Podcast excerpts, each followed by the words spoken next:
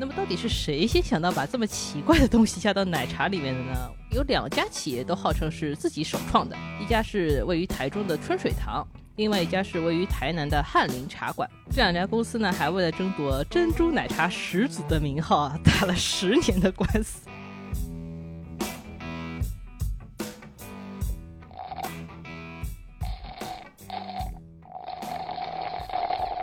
这里是商业就是这样。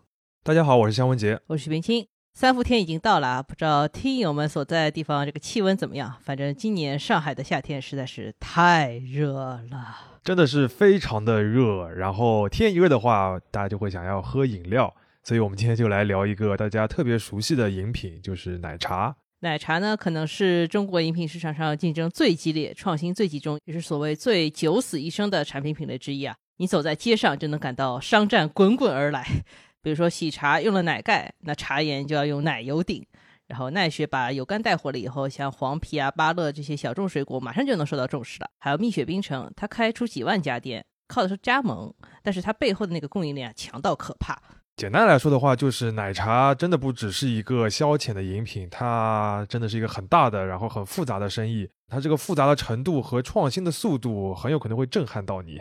如果把一杯奶茶拆解开来，我们觉得这个能聊的视角啊，可以直接支撑起一个单独的播客节目，专门做一季是吧？啊，对，所以我们今天就只挑一个跟奶茶有点相关又比较独立的方向，就是奶茶里面添加的口感颗粒。什么叫口感颗粒？哎，其实就是俗话说，就是珍珠啊、仙草、红豆还有脆波波这种小料啊。说小料我就听得懂了。嗯。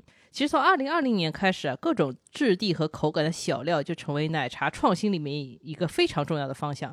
这个行业里面经常会出现一种以小料为核心，反向开发出新的产品甚至新的品牌的做法。然后小料呢，大多数也是标准化的工业制品，就是你的所谓个性化的选择背后几乎都要有一个很完善的供应链和很强的研发能力来支撑的。这一点上的话，小料听上去就有点像调味料嘛，对吧？如果熟悉调味料这个行业的听众，大家应该都会知道，像做酱油的海天啊，做这个醋的恒顺，包括涪陵榨菜啊，包括日本的像味之素这样的公司，都是非常厉害的一些上市的公司。所以这个小料虽然小啊，但它这个市场的这个规模和潜在机会还是很大的。嗯。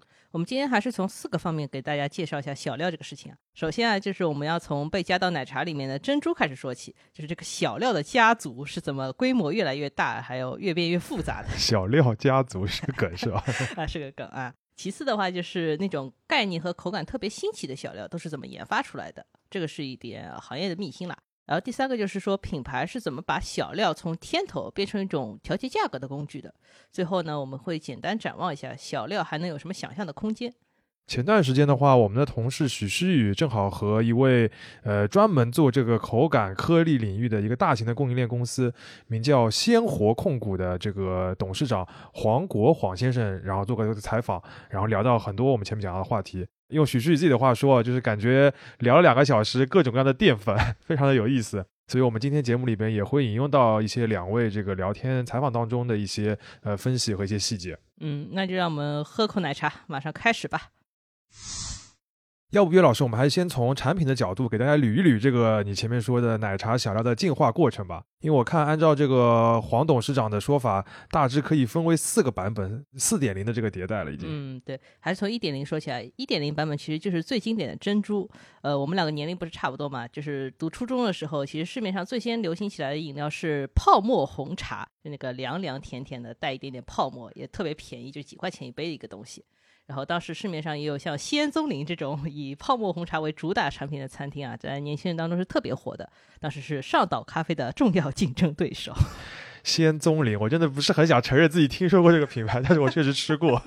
对，嗯，但是其实很快啊，就是泡沫红茶这个事情就不火了，珍珠奶茶变成了市场上的绝对主力。那个一方面呢，就是在那个泡沫红茶里面加了奶嘛，当然那时候更多用的是芝士沫。另外一方面就是有珍珠，然后就相当于在喝饮料的过程之外呢，又增加了一个嚼的过程，然后这个饮料就本身自带了一个亮点。那么到底是谁先想到把这么奇怪的东西加到奶茶里面的呢？我查了一下资料，比较准确的说法是，这个是一九八七年在中国台湾出现的一种市场做法。然后有两家企业都号称是自己首创的，一家是位于台中的春水堂，另外一家是位于台南的翰林茶馆。这两家公司呢，还为了争夺珍珠奶茶始祖的名号啊，打了十年的官司。结果法院最后判决是，这个珍珠奶茶不是一个专利产品。就没有必要争谁是始祖，你们就散了吧。所以这个官司没有赢家。好吧，你像这个春水堂，我在那个台中交换的时候，还有去日本的时候，我都来还去吃过。反正是一个，它还属于那种传统的茶室那样的感觉，对吧？还是一个室内的要摆着桌子的那种感觉，跟现在的奶茶店不是一个概念。嗯，但实际上这两家奶茶店都没有发明珍珠。OK，他只是把它加进去，这个动作是发明了。对的，珍珠呢其实是当时在中国台湾市场上已经非常常见的一种小吃，实际上叫粉。圆，对，它是用木薯粉或者番薯粉做成的，然后放在糖水里面就是一份甜羹嘛。然后不光是粉圆，其实现在奶茶里面很多常见的小料，像什么。芋圆啊、仙草啊、西米啊、红豆啊，都能在南方的糖水里面找到。哎，报这些名字我就想吃了。所以其实岳老师意思就是说，奶茶小料和糖水这个关系还是蛮紧密的，是吧？对的。实际上，珍珠奶茶一出现以后，大家就发现，哦，我们可以用糖水的思路把整个泡沫红茶 改造一遍。所以这个就很快进入了所谓小料的二点零时代嘛。然后这个时候就包括像布丁啊、仙草啊、芋圆、椰果这种比较常见的小料呢，都进到奶茶里面，变成一些常见的搭配。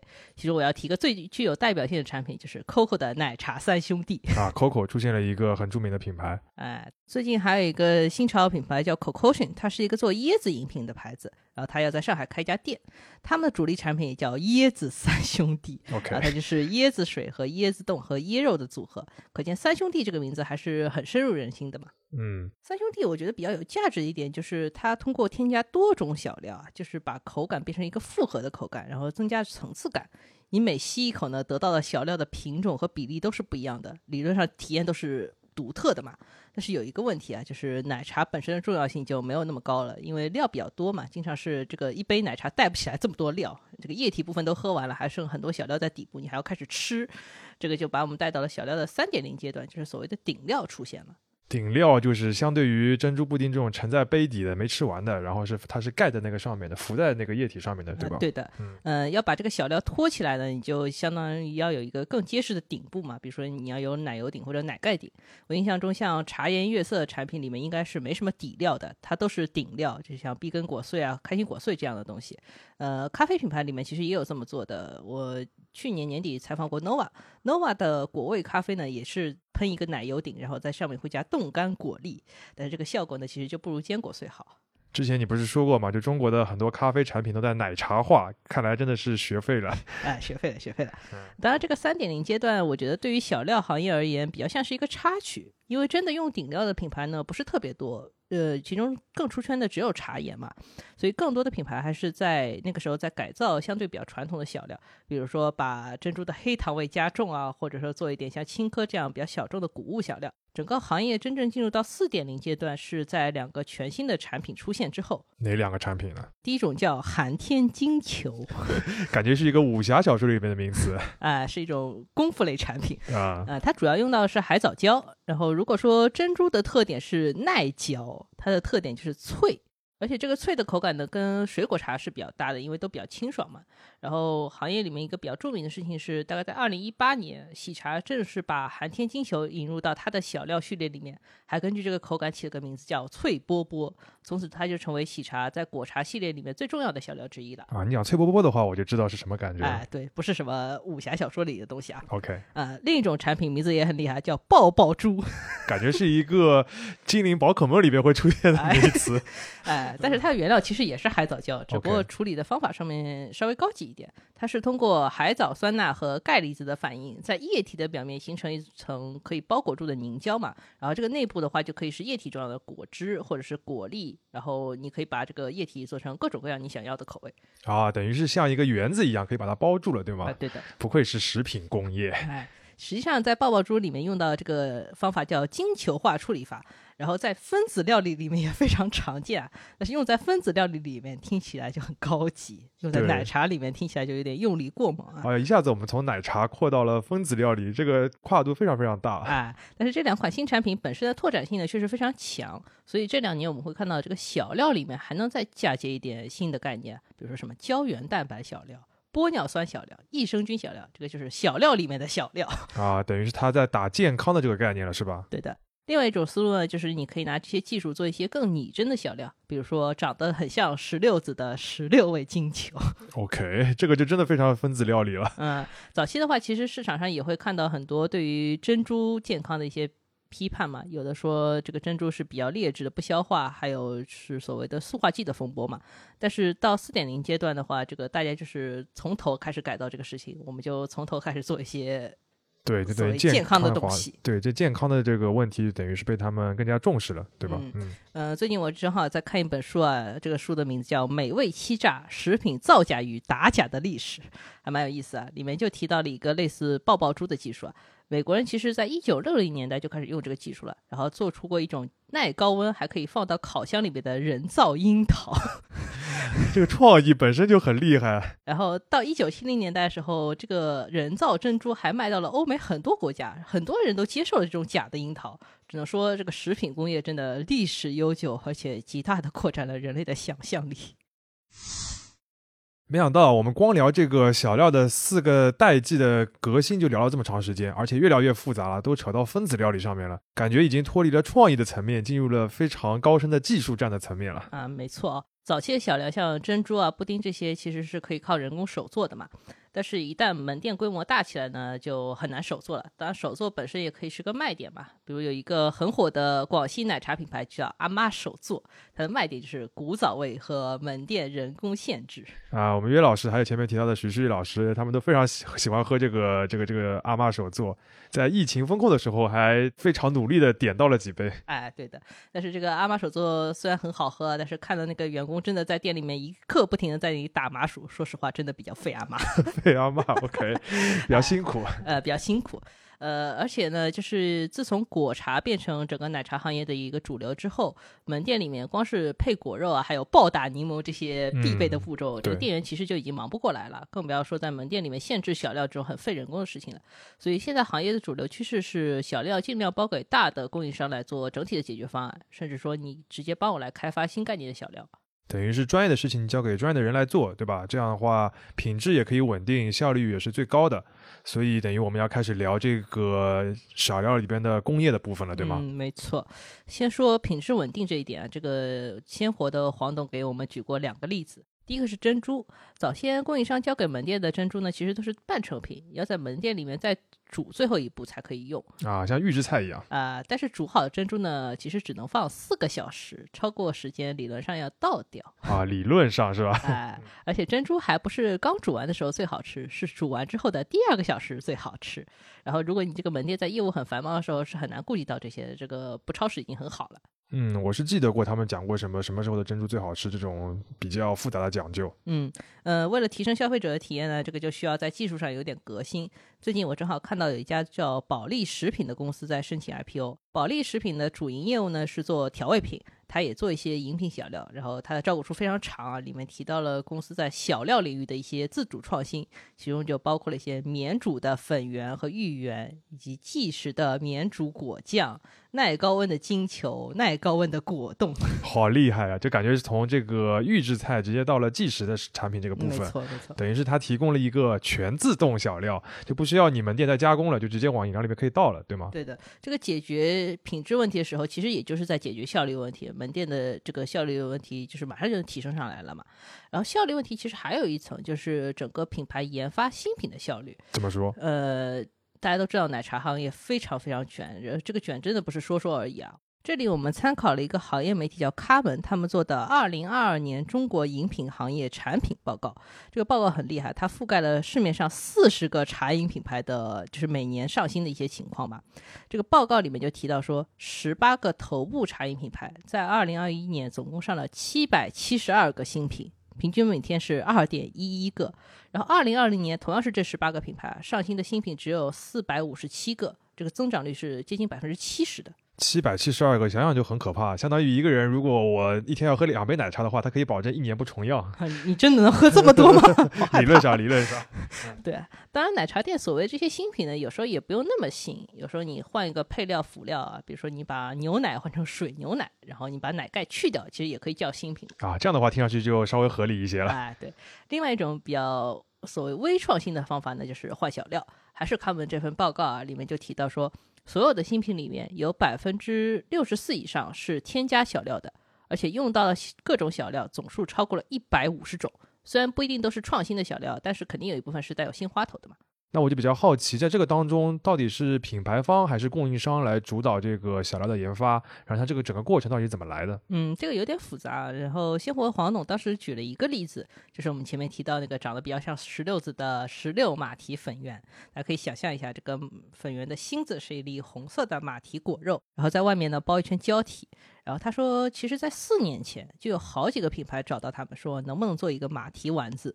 然后他们内部把这个创意否掉了，因为当时的马蹄是一个季节性的小的产品，不适合大规模生产。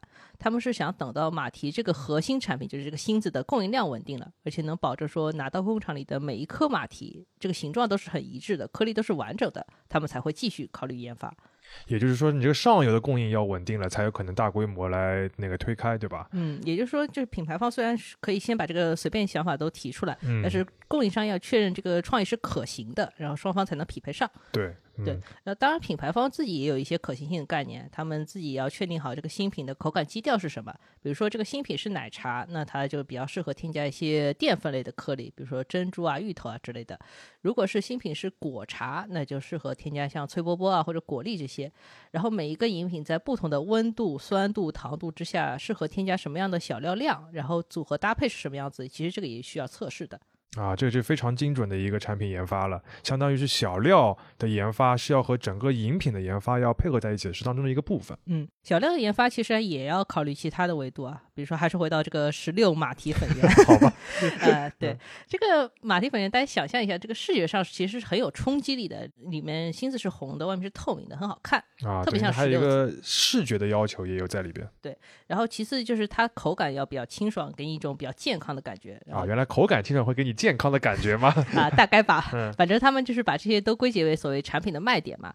但是把这个新奇特落地也需要技术啊，比如说你是不是能做到这个外面的胶体部分非常均匀的裹在这个马蹄的芯子上，然后煮过之后呢，可以保证多久的口感等等，这个也需要调节的嘛。嗯。最后就是同一个品牌对于同一类小料，根据不同的产品，可能也会有一些差异化要求。举个例子啊，同样是脆波波。如果你把它用到杨枝甘露里面，就要用小颗一点，这个就更像西米的部分。在柠檬茶里面就要用大颗一点，因为这个柠檬茶这个本身茶汤是有点浑浊的，这个颗粒要大才能显出来。不然的话，就跟那个柠檬的那个粒本身就混在一起了。对的，对的，这个就是一些行业的小窍门啊。然后我还看到有其他公司说，可以根据品牌的要求调整脆波波的脆度。就是你想要这个脆波波更软一点呢，还是更脆一点？这个其实都是可以做的。虽然从技术环节来看的话，你就把它如果一个个拆分看来，每个都没有那么的特殊，但你把它合在一起看的话，其实是一个非常复杂的一个流程。你要考虑到消费者到底想要什么样的口感，品牌到底想要什么样的新品，然后市场包括前端的一些供应链到底能够提供什么样的原料，最后才能组合出一个新的这个奶茶或者是饮品的一个研发。嗯，前面也说了，整个奶茶行业现在为了新品和市场真的是拼尽全力啊。理论上，你能想到的和想不到的东西，他们可能都已经试过一圈了。没有做出来的东西，可能就是真的做不出来。呃，我我们问了一下鲜活，他们在二零二一年大概接到了两千件关于小料的客户提案。哇，比前面那个七百七十二还要再多好多。对，然后他们评估下来，其中大概有八百种是他们能做的。然后最后做出来的只有四百种，然后他们服务的客户呢，大多数还是有直接竞争关系的，所以在团队之间还要做防火墙，不能在公司内部就泄密了。感觉这个鲜活有点像这个服装行业的深州国际这种概念，对吧？然后它和这些呃饮品品牌的关系，就像深州国际和这些服饰品牌或者阿迪耐克这样的这样一种关系了。对，反正是没有上游的供应链企业，就没有这么多鲜活的小料。话题到这边的话，就要问一个根本的问题了：就为什么大家都这么钟情于小料，或者说为什么大家都喜欢研发这么多小料？它对于饮品品牌来说到底是什么样的功能？因为你看，不是最近也会有那种消费者吐槽，呃，八宝粥饮品嘛，所谓的八宝粥饮品里边一杯的饮料大半杯都是小料，对吧？大家会吐槽这这个东西有点过分了。嗯，其实说到八宝粥的话，这其实很少是品牌自己设计出来的产品嘛，大多数还是用户自己疯狂加料的结果。OK，呃，这个其实也能说明小料的重要性啦，就是消费者习惯了为每一杯小料都付钱。这个就等于说小料凭一己之力把品牌的客单价提高了，呃，这个八宝粥就是贵有贵的道理。嗯，原来一杯的纯奶茶大概是六到八块钱吧，这个加完料以后可以兑到十几二十块钱。这个感觉说到一个重点上面了。这个就是提到所谓价格锚点的作用了。理论上，你顾客看一个菜单都是以这个门店最主推或者最便宜那个产品定价为基准，然后对比着店量说这个菜合不合算，这个菜是不是贵了一点。然后小料呢是一个加价幅度不高又有明显效用的东西，就是它能让你心甘情愿的在这个价格锚点之上多付钱的一个有效的手段。而且这个里边这个具体价格这个绝对值还挺微妙的，因为小料一般都是一两块钱嘛，就是看上去这个绝对值的数值不高，但是如果放到整杯饮料的这个涨价这个比例上面的话，其实还是蛮显著的，是吧？嗯，对的。所以这个价格锚点还有一些别的玩法，我们再举一个例子，比如说奶茶三兄弟，这还是前提经典产品啊。假设说奶茶三兄弟早年一杯是十块钱。其中每种小料占一块钱，也就是奶茶本身是七块钱，小料每种是一块钱，加起来是十块钱嘛。现在我把每种小料都涨到两块钱，然后整杯奶茶售价其实就是提到了十三块钱。如果你一直以来都很喜欢三兄弟这个搭配的话，那你很可能还是会买这个涨价以后的奶茶，因为从十四十块到十三块。虽然这个提价有一点明显，但是也不太离谱。但其实也涨了百分之三十了啊！对，呃，如果你不深究的话，其实你不太会把涨价这件事情单独挂在小料头上，因为你在认知产品的时候是把三兄弟作为一个整体认知的，然后相应来说你就比较难判断到底是奶茶本身在涨价还是小料在涨价。你只有在单独想多要一份小料的时候，才会发现哦，小料从一块钱涨到两块钱了，这个实际上是一个百分之一百的涨幅啊！啊，这个定价真的是一个非常精妙的一个事情，感觉都是一些赚钱的套路，是吧？有了这个方法呢，我们还可以继续玩下去，这个还可以反着玩。前段时间不是喜茶做了会员的服务升级嘛？其中有一项就是周二加料自由，你每周二去下单的时候，可以免费多加一份小料或者果肉到饮饮品里面。然后现在喜茶的小料选择很多，大多数是一两块钱的，但是如果你加双份的果肉或者你加芝士和雪糕，这个就要四五块钱了。品牌给你免了这笔小钱，你的这个感受跟正价购买一个产品是完全不一样的。划算两个字立刻弹上了心头，这个就是低于价格锚点的一个感受嘛。学到了啊，感觉以后周二点喜茶的时候就要加料加最贵的，羊毛要狠狠的薅。但是首先你还得先买那个会员是吧？呃，我觉得谁没喝过两杯喜茶呢？这都是会员的。OK，哎，再给肖老师讲几种行业里面玩法。一种是股民之前推过一个产品叫奶茶便当。What's that？哎，就是你花六十九块钱可以拿到一大袋，大概是八人份调好糖度的奶茶，还有装在盒子里面的八种小料，然后两杯冰块，然后八套纸杯和吸管，还有一份 DIY 奶茶攻略。这么厉害了吗？感觉点这个东西的人，要么就是你家里面要开 party 对吧？要么就是你直接可以去奶茶店当个兼职了对吧？要充分的满足你这个做奶茶自己 DIY 的这个想法。哎。大部分人看到这个套装的第一个反应是，哦，可以 DIY，我简单操作一下就能获得很满的成就感。而且八杯只要六十九块钱，相当于一杯加料的奶茶也就八块多块钱，很合算，很合算，很合算。但是我仔细看了一眼那个小料盒啊，觉得这个买的还是不如卖的精啊，因为它每种小料都给的不多，其实也就是正常产品里面一杯到两杯加那个小料的规格。呃，如果说你恰好有一个特别喜欢某种料的朋友先去 DIY 了，那你这个小量的。可选项反而变少了，这个是在火锅自助台也经常会发生的情况 啊。说到这个自助的话，市场上面也有那种比较新鲜的玩法，就是之前海底捞在武汉、南京一些城市里面推出的过的叫九块九自助奶茶。这个九块九自助奶茶非常的厉害啊，给大家形容一下，就是这个茶底四选一，随便选，然后六种底料随便加，你加满杯都可以。然后这个顶上呢，你想加奶盖也可以，加奶油也可以。然后顶上还可以加抹茶粉啊、黄豆粉啊、奥利奥碎啊、花生碎，随便加 啊。然后只要九块九，对吧？感觉这个海底捞一下子把这个价格体系给打破了啊！现在海底捞自助小料都要十块钱了呢。呃，理论上这种自助又不限量的加法呢，的确是你确实可以创造出一些值回原价的这个产品，就像大家疯狂在小料台搞牛肉粒一样。嗯，但是这个毕竟是海底捞，对吧？它这个奶茶还是一个副产品，所以它可以这么搞。如果你是那个一个专门做饮品的品牌，这么搞的话，肯定是。承受不了的，对，所以它其实很像一个海底捞自己创造出来的引流手段和话题点嘛，嗯，有点营销的概念啊。对的，后来海底捞也没有说全面的把这个做法铺开，它后来又上了一个叫奶茶铺的模式，这个品种会变得更少，然后也是人给你现做的，不是自助的。呃，价格也也升到了十八块到二十块，但是呢，它有个特点，就是这个产品长得跟茶颜悦色很像，喝起来也很像 啊。这个时候，这个锚点又变成茶颜了，对吧？喝起来差不多的话，就不用去长沙了。而且感觉最近好像这个火锅的品牌，然后连带着做奶茶铺，是一个蛮常见的一个做法了。嗯，总之我觉得就是小料算是整个奶茶行业里面充分利用锚点效应找到的一个比较好的价格调节工具。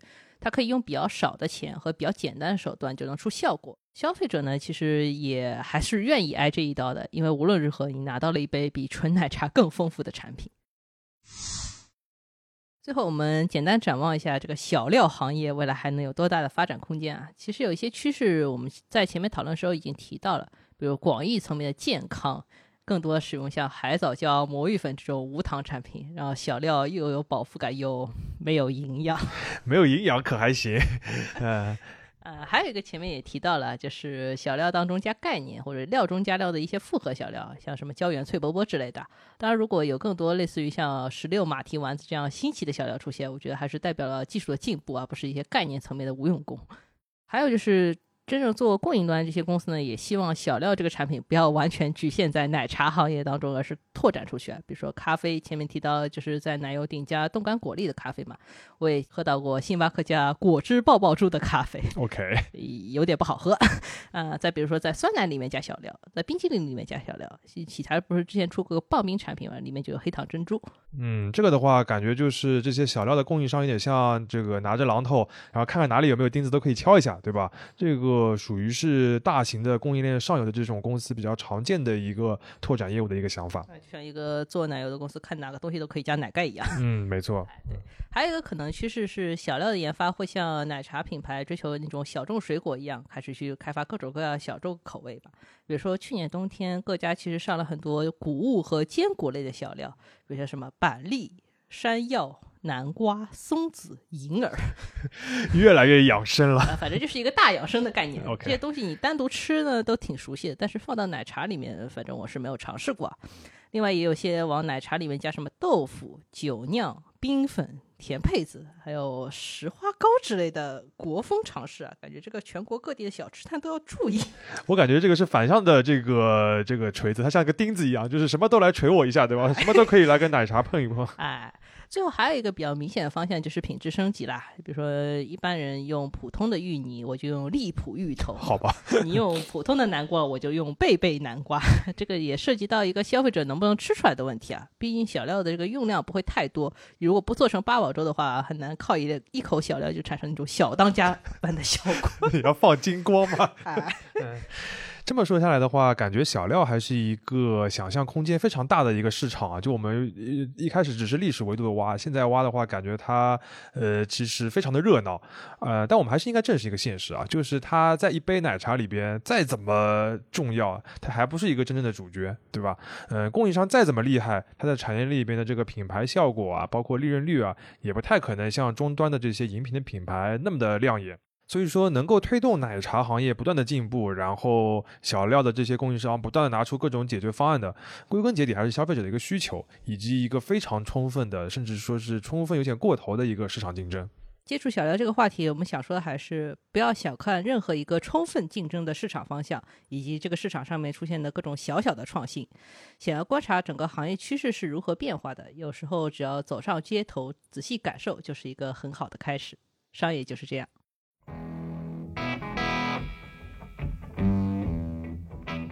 感谢收听这一期的商业就是这样。你可以在苹果播客、小宇宙、喜马拉雅、网易云音乐、QQ 音乐、荔枝等平台收听我们的节目。微信公众号“第一财经 eMagazine” 也会推送每期节目的内容。如果喜欢我们，欢迎你在苹果播客给我们五星好评，并期待你在各个平台与我们交流。尤其欢迎分享你感兴趣的话题。下期见。